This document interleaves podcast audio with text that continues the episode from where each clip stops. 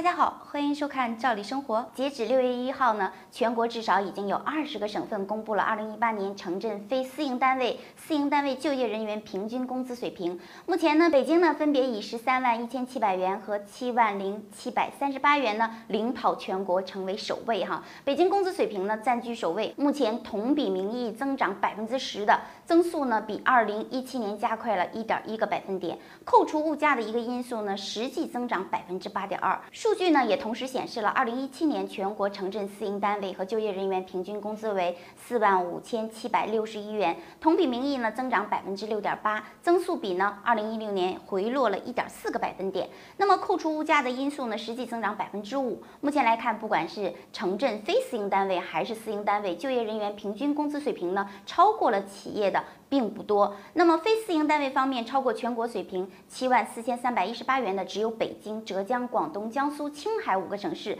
私营单位方面呢，除了暂未公布的数据的云南、内蒙古、黑龙江，超过全国水平四万五千七百六十一元的只有北京、广东、重庆、江苏、浙江。那么多数的省份呢，城镇非私营单位就业人员平均工资集中在六到八万元，那么城镇私营单位就业人员平均的工资呢，集中在三到五万元。从已经公布的数据来看。城镇非私营单位就业人员平均工资方面，河北是比较低的，为五万五千四百九十五元。城镇私营单位就业人员呢，平均的工资方面，山西比较低，为三万一千七百四十五元。私营单位就业人员呢，平均工资在增速上有多个省份出现了百分之三到百分之五较低的这一种增速。青海、陕西、山西、河北的实际增长速度分别为百分之三点三、百分之三点三三和百分之三和百分之二点六。对于私营单位呢，平均工资出现较低的这种增速，北京大学国民经济研究中心的主任分析到，在经济转型的过程当中呢，私营单位面临的压力与挑战是非常大的，